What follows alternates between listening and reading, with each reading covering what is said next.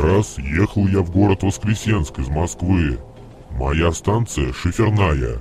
Дело было в воскресенье, около двух часов ночи. Народу было совсем мало, а с приближением конечной станции шиферная стало совсем безлюдно. Электричка подъехала к станции Конобеева, и из вагонов вышли последние люди.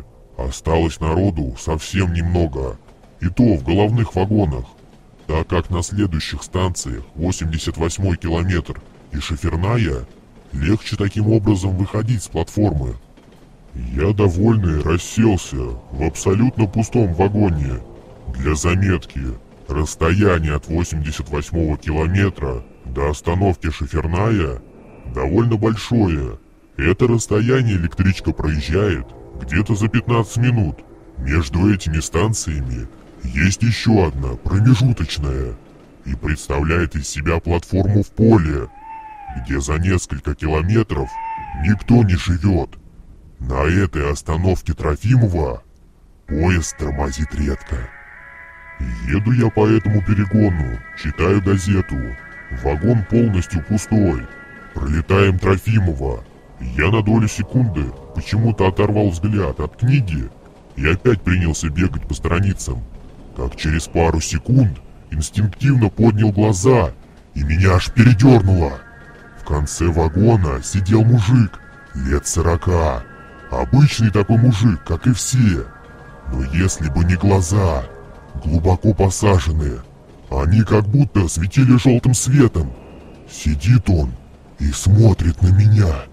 Тут от страха у меня встал комок в горле, осознавая, что ну как он мог за несколько секунд зайти в вагон и сесть?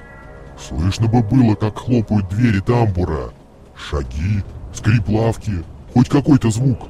Перепугался я, решил пойти в головные вагоны, поближе к людям. Открывая двери тамбура, я обернулся. Тип сидел на своем месте и все еще светил своим жутким желтым взглядом. Я пересек тамбур, открыл дверь между вагонами и уже находясь на межвагонной сцепке, обернулся еще раз. Какого хрена я это сделал? Зачем? Он стоял прямо за моей спиной в тамбуре и поджидал меня своим ужасным взглядом. Как, ну как он мог пройти полвагона и неслышно открыть двери тамбура меньше, чем за пару секунд, пока я переходил тамбур и открывал двери? Изрядно перепугавшись, я не выдержал и рванул в соседний вагон. Тоже пустой.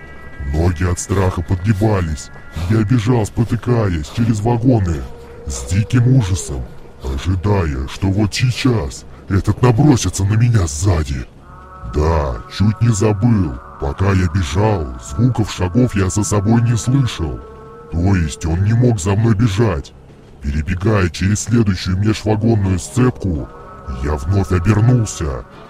Этот непонятный тип стоял прямо за моей спиной и пялился прямо мне в глаза своими желтыми фонарями.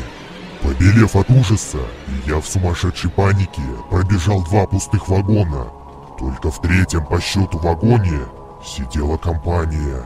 И, естественно, сзади его уже не было. С тех пор в электричках ночью я стараюсь не ездить.